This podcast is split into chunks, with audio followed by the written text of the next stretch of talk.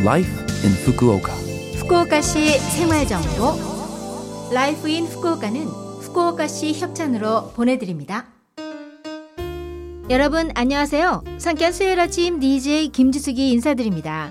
Life in Fukuoka는 후쿠오카시에서 쾌적하고 즐겁게 지내실 수 있도록 여러분께 다양한 생활 정보와 여행 정보를 한국어로 소개해 드립니다. 오늘도 짧은 시간이지만 저와 함께 즐거운 시간 보내시기 바랍니다. 후쿠오카시 생활 정보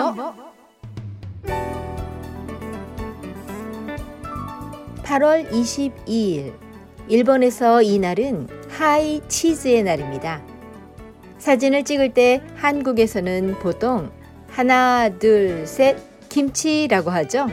그런데 일본에서는 사진을 찍는 사람이 대부분 하이 치즈라고 합니다. 그 유래는 영어권에서 사용하는 say cheese라고 하는데요. 사진을 찍는 사람의 구령에 맞춰 지키는 사람들도 따라하는 영어권에 비해 일본에서는 찍는 사람만 이렇게 말하고 다른 사람들은 그저 웃기만 하면 된다고 하네요.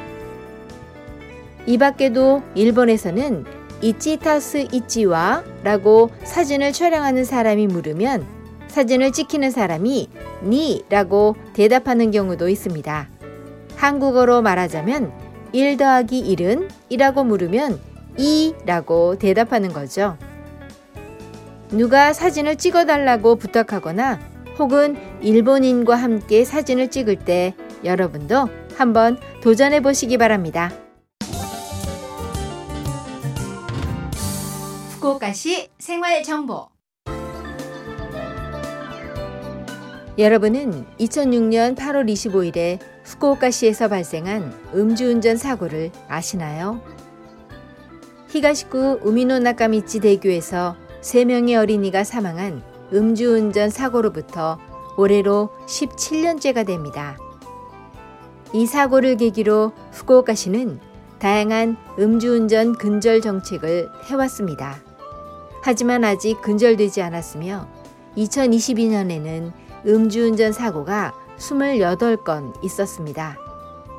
음주운전은 범죄입니다. 음주 상태에서 자동차, 오토바이, 자전거를 운전해서는 안 됩니다.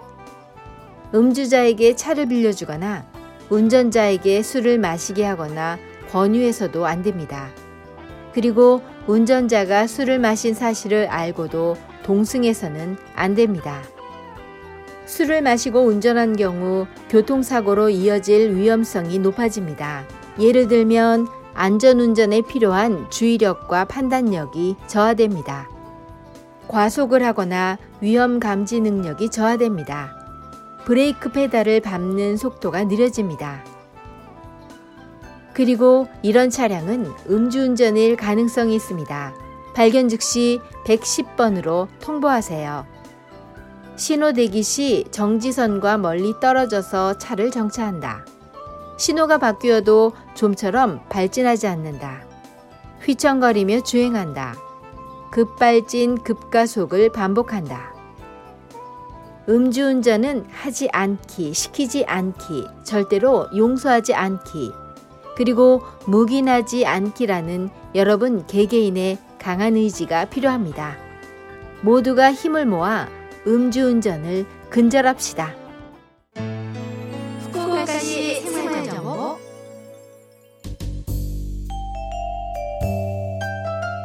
이번 주 Life in Fukuoka 한국어 어떠셨어요? Life in Fukuoka는 팟캐스트로 언제든지 들으실 수 있습니다. 그리고 블로그를 통해 방송 내용을 확인할 수도 있으니 Love FM 공식 홈페이지에 Life in Fukuoka 페이지도 놀러 오세요. 방송에서는 여러분들의 사연도 기다리고 있습니다.